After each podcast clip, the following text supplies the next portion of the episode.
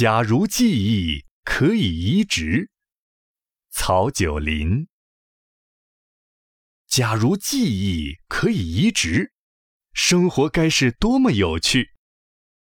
把爷爷的记忆移植给我，我就能看到爷爷的爷爷长得是什么模样；把我的记忆移植给爷爷，爷爷也会看到我在操场上是多么顽皮。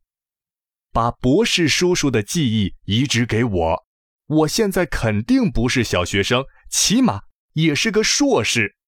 把诗人爸爸、教授妈妈的记忆移植给我，我不但能写出优秀的诗，数学也会出类拔萃。把宇航员的记忆移植给潜水员，把潜水员的记忆移植给宇航员。他们就都知道了怎样上天入地。把蜜蜂的记忆移植给蝴蝶，蝴蝶就不仅仅是美丽，没准儿也会酿出甜甜的蜜。我想，记忆移植不应仅仅是幻想，生活中的一些事情就给我们启迪。那又涩又硬的山梨树。如果嫁接上甜梨汁，就结出了又黄又大的甜梨。